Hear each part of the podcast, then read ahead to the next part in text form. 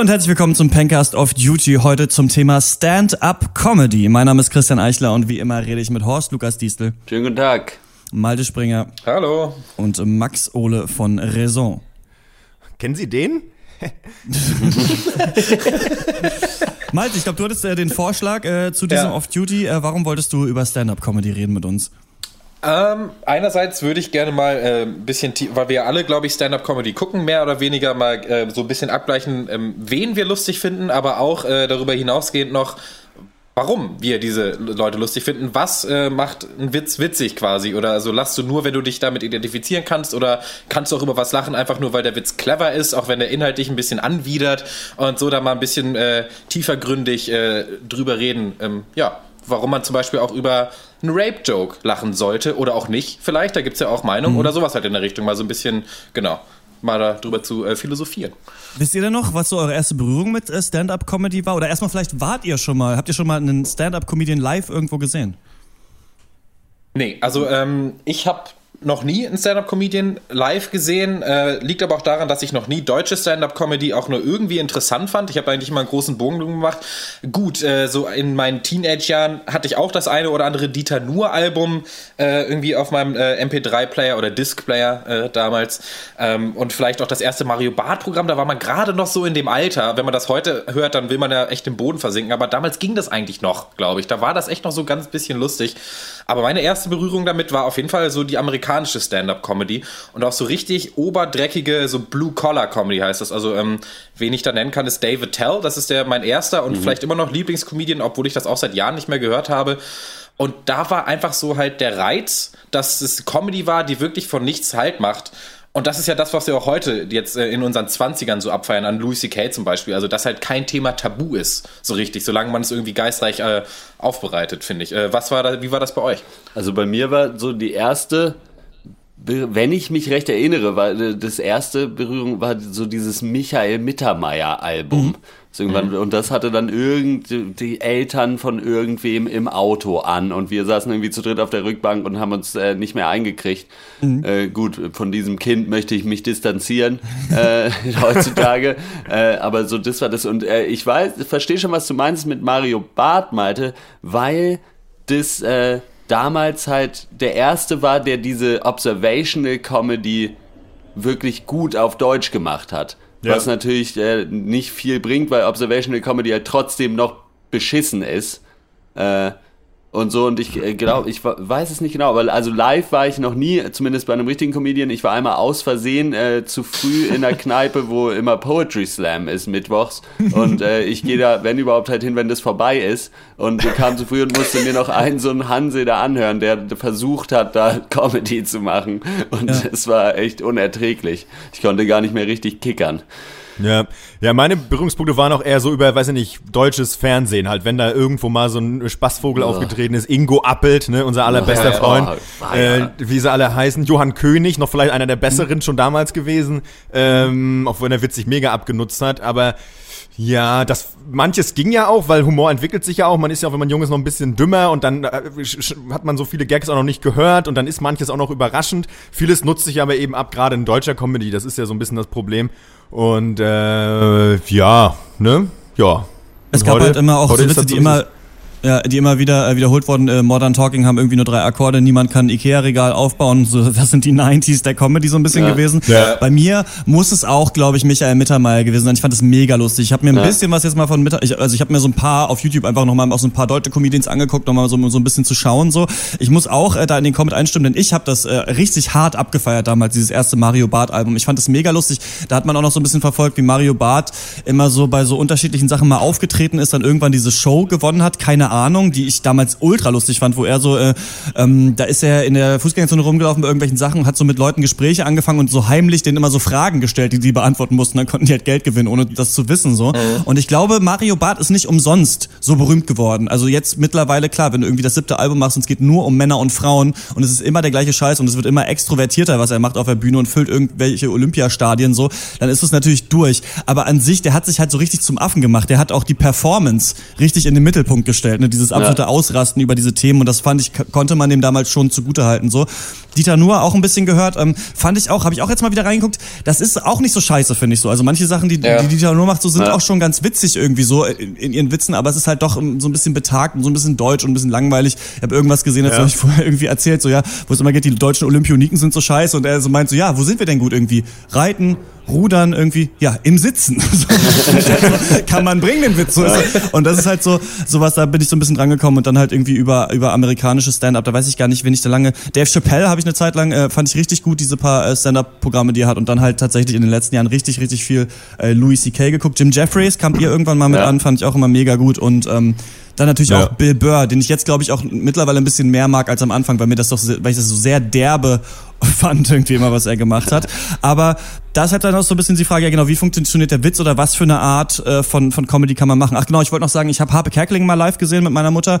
Ähm, das war ziemlich witzig auch, fand ich eigentlich ziemlich cool damals. Und ich war mal in Berlin, das heißt We Are Not Gemüsed, das ist so ein English Stand-Up äh, ja. Schuppen, so ein Keller irgendwie. Und da war es witzig mal zu sehen, einfach das, ich meine, die Witze auch von bekannten deutschen Comedians sind auch oft nicht so gut, aber irgendwie sind es trotzdem auf eine Art Profis, hat man das Gefühl so. Und wenn du halt Leute siehst, die noch keine Profis sind, dann merkst du immer so, okay, hier soll der Witz sein, aber er kriegt es nicht richtig hin, diesen Witz rüberzubringen, so, ne? Und das ist halt natürlich das Schwierige.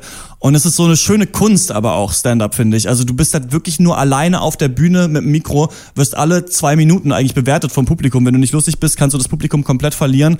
Ja. Und du musst es halt irgendwie hin bekommen, an sich ja erstmal, ohne Zusammenhang Witze zu erzählen. Und dann kommt es halt darauf an, wie gut betten die Leute das ein in Geschichten und wie viele ja. kleine Witze sind noch im Detail oder in der Attitüde, ne?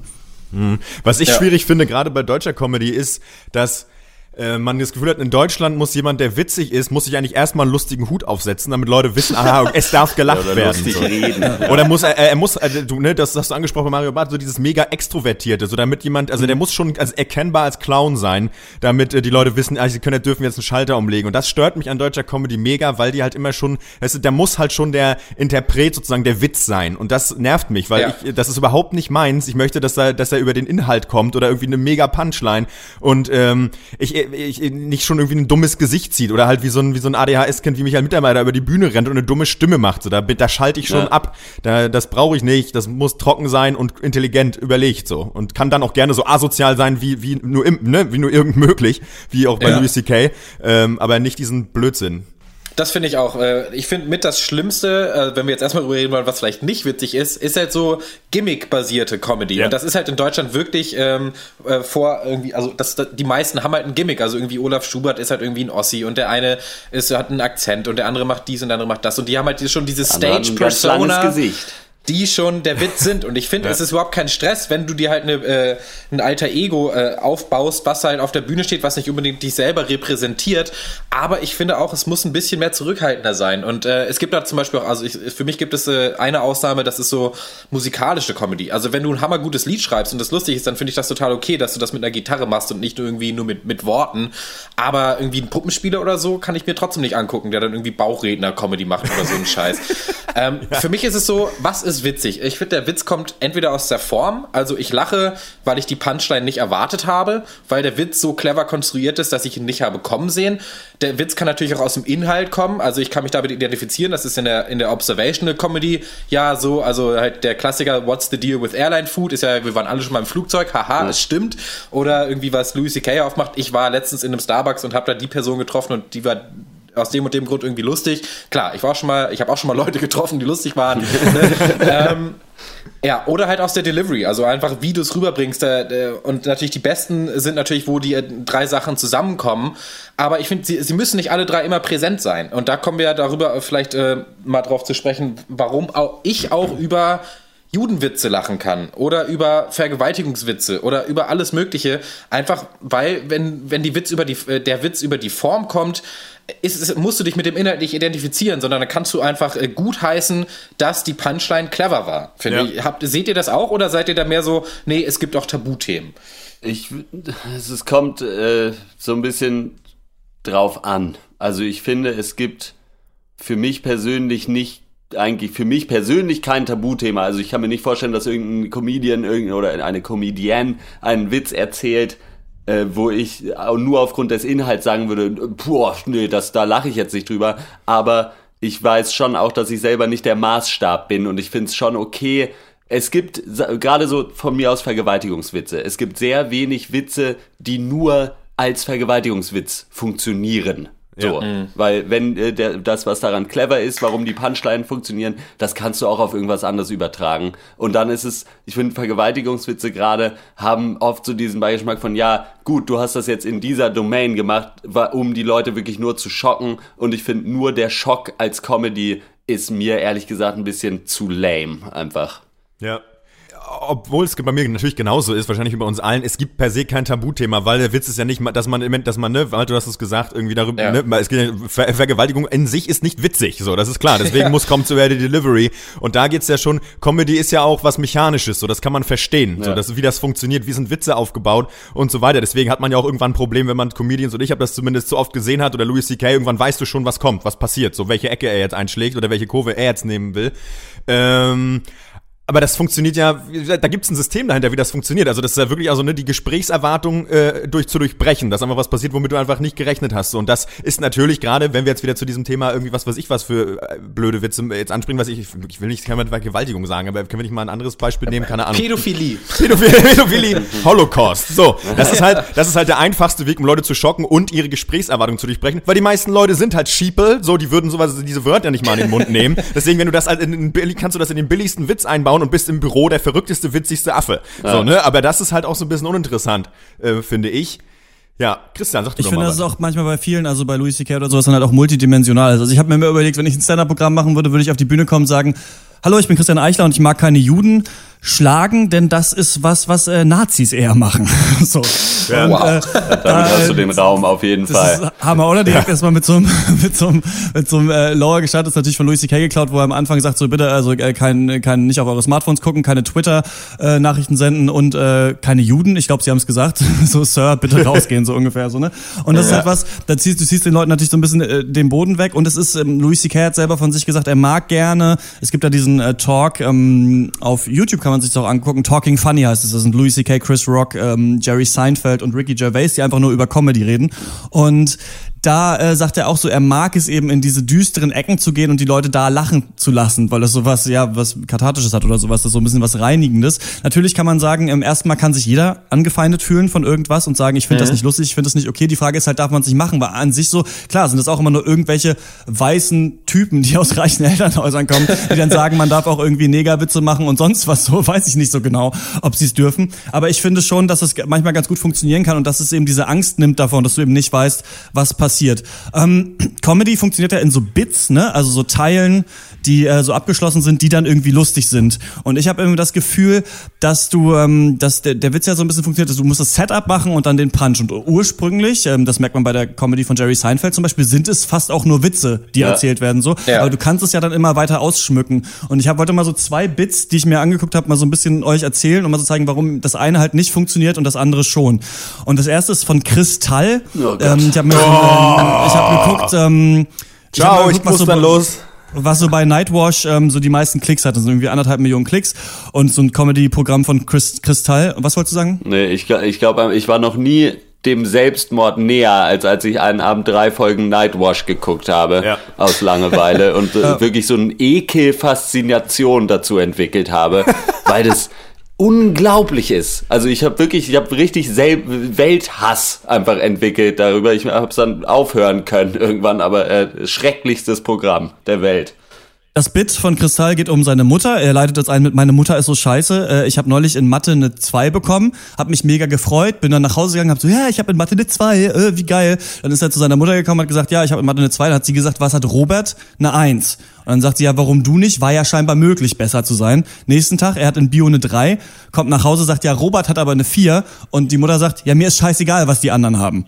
So, das ist der wow. Witz, den Kristall wow. aufbaut, so, ne? Wow. Also es ist, das ist ein ganz neues, es könnte auch so ein Fritz sein aus, aus der, aus der äh, Mickey Mouse und so weiter. Ja. Und dann, ähm, ein, anderer, ein anderes Bit von Bill Burr über Steve Jobs, was ich mir gestern nochmal angeguckt habe Bill Burr führt das erstmal ein, dass er, er rantet erstmal ewig über Nerds einfach so, was an sich irgendwie schon witzig ist, weil es halt so dumm ist. So, das finde ich sowieso ganz oft eine Sache, die ich total mag an Comedy, wenn ähm, die Aussage, die der Comedian trifft, ist irgendwie sexistisch oder rassistisch oder sowas, aber du, der Comedian muss dich halt so weit auf seiner Seite haben, dass du weißt, okay, der ist nicht so und dann ist ja. es aber noch witziger, dass er sagt, weil er, weil er sofort ein Bild aufmacht von Leuten, die so scheiße sind. Das ist ja Comedy, die wir auch im Cast ganz oft irgendwie machen. Ja. Und ja. Ähm, rantet über Nerd, sagt dann halt, Nerd Jesus ist ja letztes Jahr gestorben und ich habe nicht verstehen, verstanden, was hat dieser Typ eigentlich getan, Steve Jobs? So, was hat er gemacht? So und dann spielt er halt so vor und da ist halt witzig, dass lustige Stimmen sind auch lustig. Nur für mich wirklich die eins der größten Geheimnisse, wir haben es schon oft gesagt in diesem Cast, ist bei äh, Comedy, die Wegwerfsachen musst du wegwerfen. So, ja. du darfst mhm. niemals zu lange die witzige Stimme machen,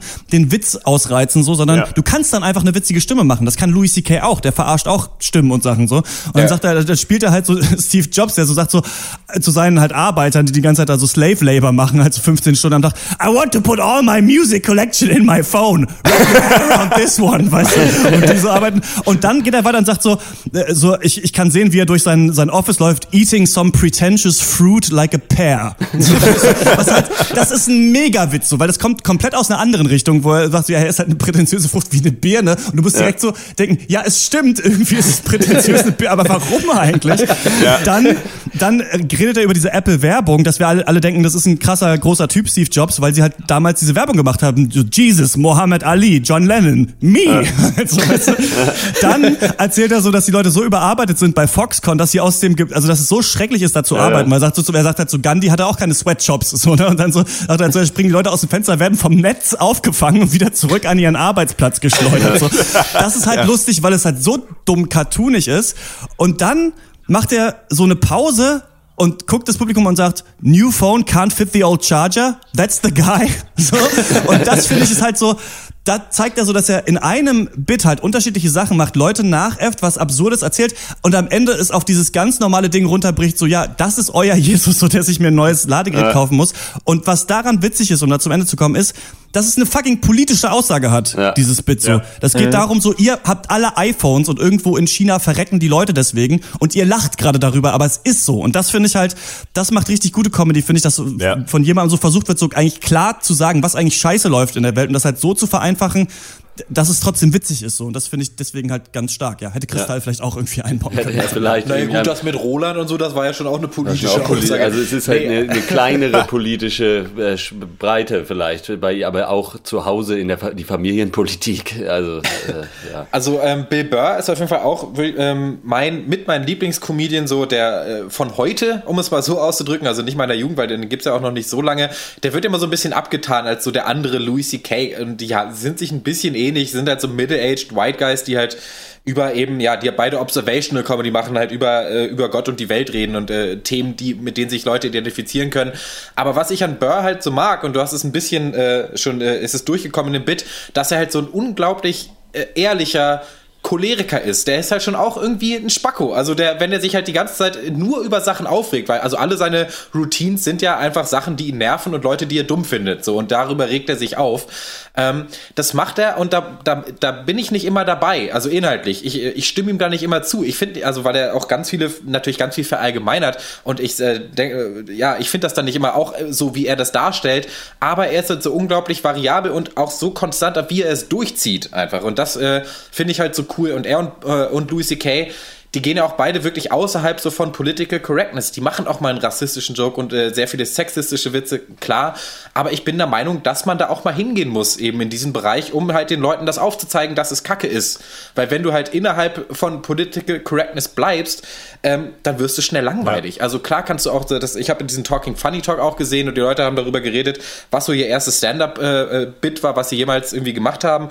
Und dann sagt der Jerry Seinfeld, ja, ich habe einen Witz über Superman gemacht. Und äh, ja. dass die, ob die Journalisten das nicht wirklich nicht gerafft haben, dass das der Typ ist, nur weil er sich eine Brille aufgesetzt hat, ist auch ein okayer Witz. Aber so damit, damit, reiß, äh, damit irgendwie fängst du mich nicht so richtig, zumindest nicht auf eine Stunde bezogen. Ich finde, äh, find, man ja. macht es sich äh, insgesamt viel zu einfach, wenn man sagt, ja, irgendwie political correct Comedian oder politically incorrect Comedian, weil auch beides geht. So, du kannst ohne Probleme, was weiß ich, wie ja Louis C.K. würde ich ihm auch unterstellen, political Correctness an sich vertreten und dabei trotzdem politically inkorrekte Witze machen. Ja.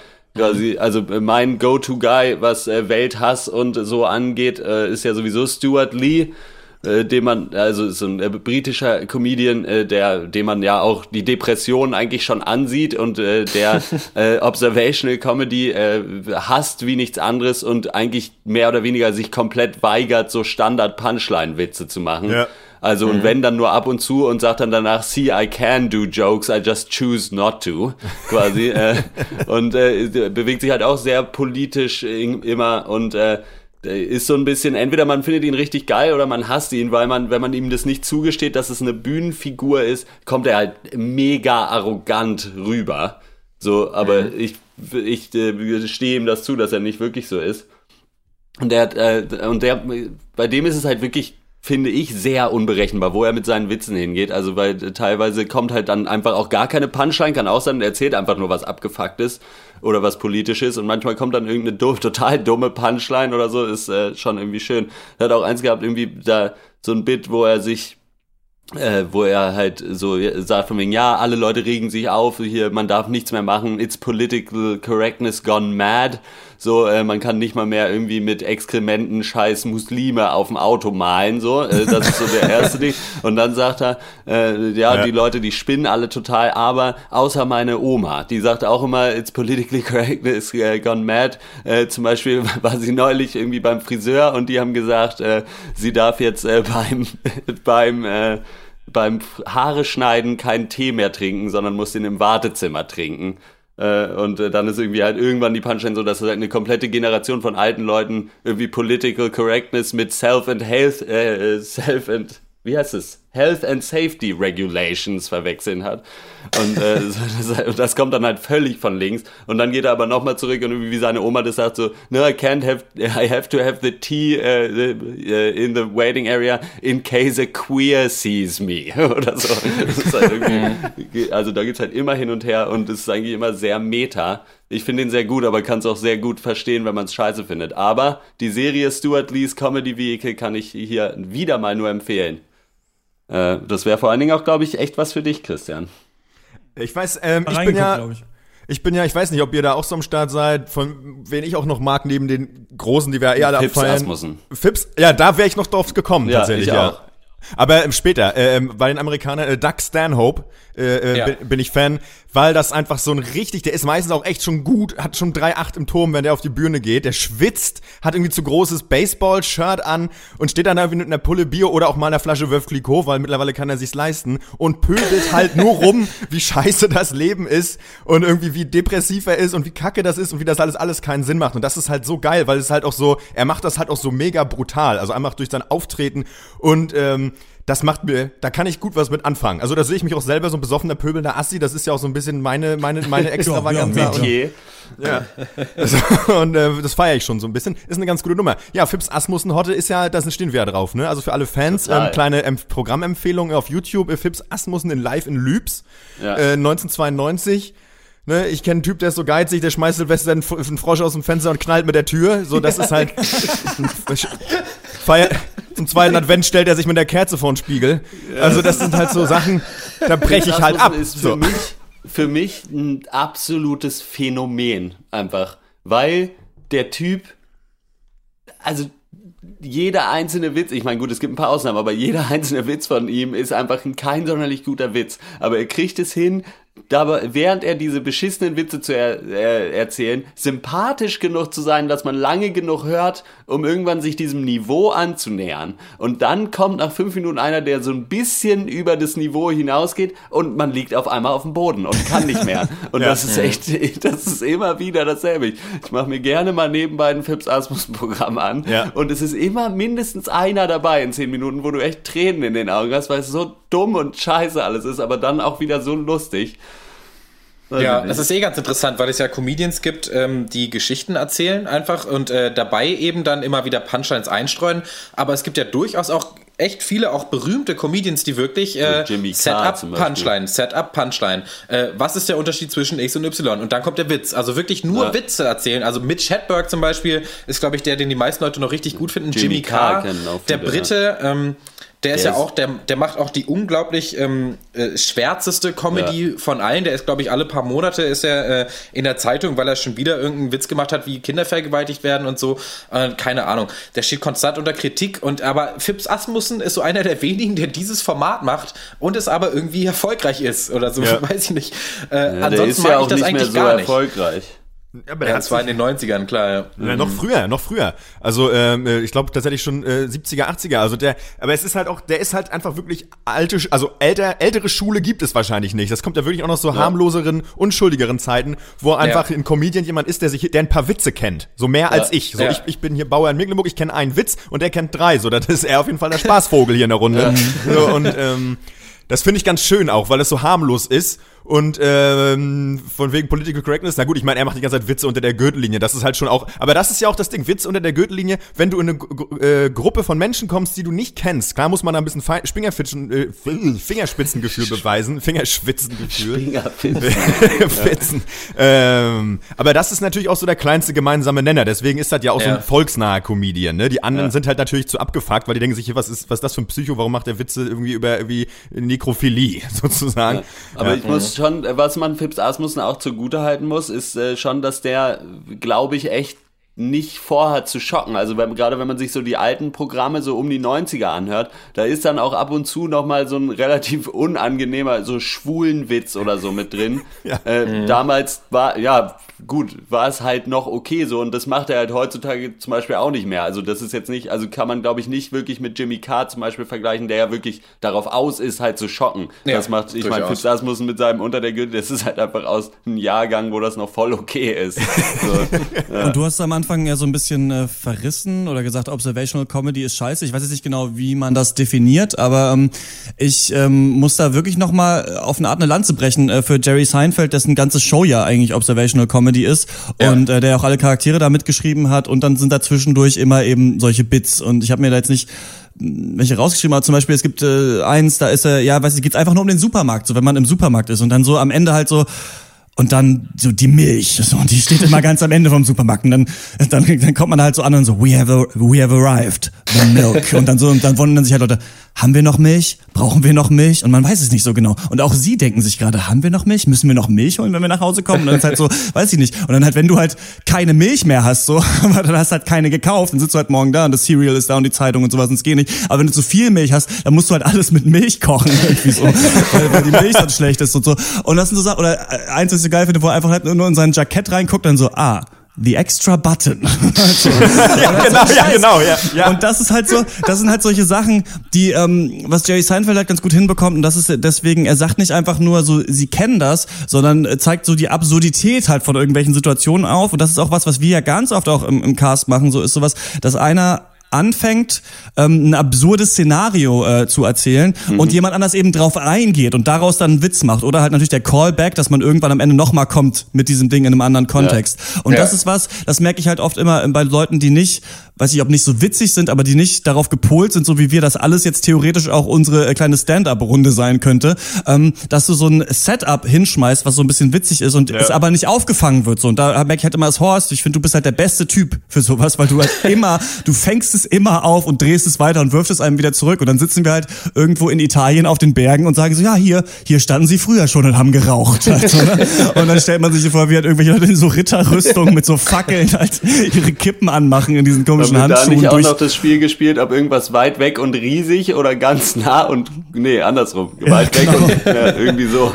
ganz und das nah ist halt sowas so, ja. das ist halt auch viel, nicht, nicht, vielleicht nicht nur bei Observational Comedy, aber auch bei Comedy, die Jerry Seinfeld hat, ist halt einfach so, einfach mal lange drauf rumdenken auf so einer Sache und wo kommt das eigentlich, wie machen sie das eigentlich, wo kommt der Scheiß eigentlich mhm. her, wo sitzt ja. denn jemand und überlegt sich das so, hat sich das wer gedacht so und das ist halt was, das sind Gedanken, die man sich auch macht und da merkt man auch in dieser Runde, dass ähm, Jerry Seinfeld ist ja niemand, der sein Programm irgendwie jede, jedes Jahr wegschmeißt und auch ganz alte Witze immer noch erzählt, aber der feilt halt wirklich daran. Das ja. finde ich halt auch interessant und das merkst du an diesen guten Comedians, eben äh, zum Beispiel bei Louis C.K., das wirkt alles wie hingerotzt, weil es eben nicht auswendig gelernt ist im Wortlaut, was er erzählt, so, weil man, ja. das würde man merken. Aber es sind schon knallharte, lang geprobte ja. Gags einfach dahinter, also, von denen er weiß, dass die funktionieren, so. In einer, in einer Biografie von Stuart Lee, ich habe die leider selber noch nicht gelesen, aber Teile davon, hat er auch mal geschrieben, was ihn an Stand-up reizt, ist alles außer der Text an sich. So, also und er will eigentlich, dann erzählt er so von seinem Lieblingsbit, das er jemals auf einer Bühne gemacht hat, was irgendwie involviert, dass er irgendwie minutenlang mit dem Mikrofon gegen den Ständer schlägt und aber die ganze Zeit Leute auf eine Punchline warten und deswegen die Spannung äh, halt im Raum bleibt. So, und dass er eigentlich, äh, sein Traum wäre, ein Stand-up-Programm zu machen, was wirklich nur auf der Bühne funktioniert, weil sonst ist es nur witziges Writing, sagt er mhm. quasi. Ja. Und das stimmt schon auch. Und das unterscheidet dann auch ein Jerry Seinfeld von das, was ich als Observational Comedy äh, am Anfang verschrien habe, weil ja. natürlich gibt es alles auch in gut. Und ja. Jerry Seinfeld, der weiß halt zu 100% vom Timing, von allem, von der Tonlage, wie du einen Witz verkaufst. Ja, und dann genau. kannst du auch den schlechtesten Witz nehmen. Und wenn du, und er macht ja auch nicht so ganz stupide Observational Comedy, sondern sein Ding ist ja Observational Comedy auf die Spitze zu treiben, quasi. Mhm. Und ja, da, das ja. ist halt dann auch schon wieder was anderes. Ich finde, aber Observational Comedy ist schon eigentlich mit das Geilste, eigentlich, wenn es gut gemacht ist. Und ich finde, also Louis C.K. macht das ja schon auch. Der sagt jetzt nicht unbedingt, kennen Sie, kennen Sie den oder hier neulich im Flug, äh, Flugzeug, aber äh, ja. er macht ja eigentlich den krassen, sozusagen Seelenstriptease, weil er geht ja, er wird ja mega abgründig und das liebe ich an ihm. Der lässt einen ja wirklich teilhaben an seinen verschwurbelten Gedanken, die er hat, die man vielleicht auch von sich selber kennt und kotzt die halt auf die Bühne. Und das ist ja, eben, finde ich, was. Keine Obser also für mich naja, keine das ist aber, naja, invers. Es ist eine ist halt. Satire auf nee, das, äh, Observational Comedy. Nein, er guckt halt, er, er, er trackt halt, was in seinem Kopf vorgeht und bringt das nach nein, außen. Aber, ja, aber die, nein, äh, die Definition von ja. Observational Comedy ist, dass der Comedian quasi sich auf die Bühne stellt und so tut, als wäre sein Leben genauso wie das der Zuhörer. Okay, und das nicht, macht Louis C.K., aber es ist halt das Absurde daran, weil niemand äh, das Problem hat, dass er, wenn er auf dem Klo sitzt und kackt, äh, mit die Hose ausziehen muss, um einen Fuß in die Badewanne zu stellen. ja, also gut, okay, das ist jetzt vielleicht einer, gut, äh, bei dem Gag sicherlich nicht, aber wenn er irgendwie über, über Ehe und Kinder spricht oder was weiß ich was, ähm, ja, oder als sich halt oder so Fragen mhm. stellt wie von wie so, keine Ahnung, ich stehe halt irgendwie beim Kaffee beim Starbucks und denk mir, ja, that nigga made the shit out of my coffee. So, das sind einfach so Sachen, die einfach, finde ich schon, die sind ja nicht alle frei erfunden erfunden. Die sind natürlich teilweise überspitzt dargestellt und werden, so verkauft ja. er sie natürlich auch. Ich finde aber sehr viel ist äh, dazu kann, zu vielem, was er sagt, kann man absolut relaten. Also ich zumindest. Das ist für mich nicht irgendwie völlig äh, äh verschwurbelter Unsinn. Also ja, nee, das mhm. sage ich ja auch nicht. Ich, ja. Das auf keinen Fall. Aber also es ist ja auch völlig egal. Das ist jetzt eine Definition. Ich würde Louis C.K.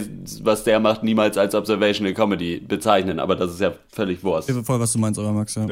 ja. Also ich merke auf jeden Fall, dass ich ähm, äh, auf jeden Fall jetzt da zu einem Punkt gekommen bist, äh, bin, wo ich mich auf jeden Fall identifizieren, äh, mehr identifizieren muss mit dem, was ich auf der Bühne sehe oder zumindest äh, mit der Person, die da steht, egal was für eine Rolle sie spielt. Und dass ich aber als Kind und Jugendlicher und vielleicht auch in meinen Anfang 20ern halt wirklich äh, mich an diesem Schockeffekt mehr äh, aufgegeilt habe, wenn es um Comedy ging. Also äh, David Tell oder auch Jim Jeffries äh, habe ich jetzt letztens neue Programme geguckt, von dem die immer noch so sehr schocken, aber auch sehr politisch geworden sind. Äh, die haben mich nicht mehr so gekriegt und deswegen bin ich eher bei Leuten wie Bill Burr, Louis C.K. oder auch Todd Barry ist einer meiner absoluten Geheimtipps, wo ihr unbedingt mal reingucken äh, müsst. Äh, der absolut der trockenste Sarkasmus, den ich jemals auf einer Bühne gesehen habe. Der Typ hat keinerlei Stimmveränderung, keine Ausstrahlung, keine Lebhaftigkeit, halt mit Absicht. Und ähm, erzählt aber immer alles so, als wäre es das Interessanteste der Welt. Und diese Mischung oder dieser Kontrast äh, ist unglaublich lustig. Die Witze sind toll konstruiert. Aber ähm, ich, äh, ja, so Pipi-Kaka-Humor oder so oder einfach nur mal äh, irgendwas,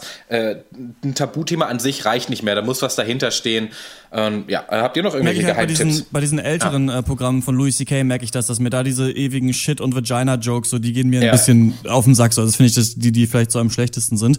Ja. Ähm, nö, ich habe keinen äh, Geheimtipp mehr, den ich äh, super feiere. Ich finde trotzdem, also diese beiden ähm, Dave Chappelle-Programme kann man sich mal angucken, gibt's glaube ich auch auf mhm. YouTube. Ähm, die finde ich sind schon zwischenzeitlich echt hardcore witzig, weil es auch eben witzig ist zu sehen, wie unterschiedlich die Comedians so ihre Bits auch verkaufen halt so, ne? Wo eben Louis C.K. Mhm. und Bill Burr relativ zurückhaltend eigentlich das das na gut, okay, Bill Burr schreit rum, klar, aber du hast äh, bei Dave Chappelle, das habe ich das Gefühl, bei vielen, ich weiß auch nicht, klingt jetzt rassistisch, aber bei vielen schwarzen Comedians, die Leute rasten so aus, wenn die einem allein schon auf die Bühne kommen, ja. so, ich weiß auch nicht, man hat immer das Gefühl, es ist eine Riesenparty und dann wird erstmal am Anfang nur so irgendwas geshootet, was noch gar kein Witz ist irgendwie so, bis es dann erstmal losgeht. Das ist äh, bei Chris Rock zum Beispiel auch so der Fall, aber ja, ja also Dave Chappelle kann ich so kann ich so die beiden äh, Stand-up Bits mal empfehlen, weil ich den auch einfach, der ist auch so ein Körper Körper- und Gesichtsklaus. Das finde ich so geil. So, der dreht sich so, dreht so ab in seine blöden Charaktere. Ja. ziemlich lustig, ja.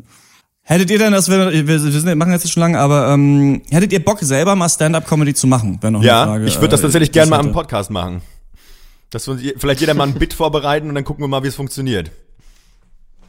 Äh, ich äh, möchte das niemals machen und auch nicht hier im Podcast, ähm, weil ich, glaube ich, mit dieser unglaublichen äh, Verwundbarkeit, so da, also dass dieser Scheinwerfer auf dir steht und du so krass beurteilt wirst, wie du es gesagt hast, Christian, mit jedem Witz, der muss sitzen, äh, das ist nichts für mich. Damit komme ich emotional nicht klar. Mhm. Ich kann, ich glaube, ich kann mir das schon äh, vorstellen. Ich würde, glaube ich, aber ungefähr ein halbes Jahr brauchen für ein ja. für ein 5-Minuten-Bit, so weil ich da dann viel zu äh, perfektionistisch rangehen würde. Was man nicht denkt, weil ich sonst jeden beschissensten Witz mitnehme, aber dann habe ich halt immer im Rücken den Schutz, ja, es war halt spontan. So, was willst du von mir? Also mehr kam halt gerade nicht raus aus dem Gehirn, na und? Aber wenn du dich halt wirklich mit einem fertigen Programm irgendwo hinstellst, dann musst du wirklich meiner Meinung nach jeden Witz bis auf die Zähne verteidigen können, warum das witzig ist. Und äh, das mhm. würde dauern. Und du musst es natürlich auch testen. Also man müsste es eigentlich ja. so kommen. Es gibt jetzt wohl in Berlin so eine kleinere Szene, wo auch ähm, hier der, äh, wie heißt der Typ von Gästeliste Geisterbahn ähm, auch auftritt. Äh, Donny O'Sullivan, genau. Also es gibt so ein paar scheinbar jetzt so kleinere Comedy-Clubs in Berlin, wo man das machen kann. Das ist, ähm, ja, wenn ich da wohnen würde, würde ich da, glaube ich, mir das auch mal ein paar Mal angucken. Ich hätte auch, ich hatte Bock schon auf jeden Fall. Mein größtes Problem wäre halt so ein bisschen, dass es dann einfach wäre wie was von Louis C.K. Also das wäre, glaube ich, voll schwer für mich, halt so eine eigene äh, so Comedy-Stimme irgendwie ja. zu finden so und da mhm. müsste man halt lange dran fallen und das irgendwie so überlegen. Ich fände es glaube ich schon ganz witzig und das Witzige ist, es passiert ja auch im Podcast auf eine Art. So da haben wir alle so unterschiedliche Arten von Gags, die wir immer wieder machen. So bei Malte ist es zum Beispiel der. Ich wollte eigentlich mal gucken, was es so für Arten von. Es gibt ja dieses non sequitur und so, also so, ähm, ja. also das wäre so aus dem Left Field quasi kommt irgendwas, was du nicht erwartest. Richtig geilen finde ich. Den den Malte hat ist ist dieser einfach so ähm, dieses dieses das Negieren der eigenen Aussage. Das ist halt so sowas wie zum Beispiel ähm, ja Braunschweig ist ja nicht nur die Stadt der Schlösser und der Plätze, sondern ach nee, das war's. das also, ist ja, das ist geil. Oder äh, dieses so, du bist super abgeklärt und cool, aber eigentlich auch gar nicht. Ja, ja. ja oder, nat oder natürlich, ja, in Zoo gehen Leute, die entweder alt sind oder einfach, weil sie auch sonst keinen Fick mehr aufs Leben geben. Ich weiß nicht, Malte bringt die Mama aus dem Left Field, wo er da einfach völlig ausrastet. Das liebe ich. Das, ja, egal, ja. Ja, ich habe die auch mehrere Jahre lang geprobt. Malte hat halt den Vorteil auch, dass er eigentlich schon so ein bisschen der fundierteste oder als der fundierteste hier nach äh, äh, wahrgenommen wird. Das heißt, man hört ihm dann schon eher zu und denkt, jetzt kommt was Schlaues. Ja. Und wenn dann halt so äh, wie immer nichts Schlaues kommt, dann lacht man trotzdem. Das ist, das ist ein Vorteil. So, das war unser Off-Duty zum äh, Thema Stand-Up-Comedy. Schreibt uns doch mal, wer eure liebsten Stand-Up-Comedians sind oder wie ihr deutsche äh, Stand-Up-Comedy im Gegensatz zu amerikanischer äh, seht, denn da ist ja wirklich nicht viel zu holen. Ich habe auch das Gefühl, die Zeit ist ein bisschen vorbei gerade. Also als ich jünger war mit Quatsch mhm. Comedy Club und sowas, hatte ich das Gefühl, da gab es einen richtigen Boom. Mittlerweile äh, nicht es mehr so stark. Halt die es gibt ja. halt in Deutschland einfach, ja, das Problem ist halt die Szene. Es gibt keine, es gibt keine Comedy-Clubs in, in, in jeder Stadt, außer vielleicht Berlin, äh, nicht so wie in England. Und dann, also da wurde es, glaube ich, verfehlt. Als dieser in den 90ern dieses anfing in Deutschland, da hätte einfach, hätten 50 Leute jeweils einen Comedy-Club aufmachen müssen, dann hätten wir jetzt vielleicht gute deutsche Comedians. Oder hast du jetzt aber nochmal noch mal ein Thema aufgemacht, weil ich meine, so verdienen ja Stand-Up-Comedians auch jetzt ihr Geld und haben sie es in Deutschland ja auch damals verdient. Das Problem ist eher, glaube ich, der Zugang, den Deutsche zu Humor haben. Ja. Ich glaube, es ist naja. beides. Ich glaube, ich habe recht. Äh, ich glaub, Poetry Slams gibt's noch, da ist halt viel äh, Schrott, ein paar gute Sachen, so da habe ich das Gefühl, da wird so eine Art von Comedy-Szene ja. etabliert, die aber immer, es ist einfach was anderes, wenn du mit Text auf der Bühne eine lustige Geschichte von früher erzählst, so da können auch ähnliche Witze drin sein, aber ich finde so, mir gefällt dieses freie Stand-up-Ding mehr als dieses, ich lese einen lustigen Text vor. Ja, die E-Mail-Adresse, an die ihr eure Eindrücke schreiben könnt, ist podcast.drpeng.de. Das war's von uns. Bis zum nächsten Mal. Ciao. Ciao. Tschüss.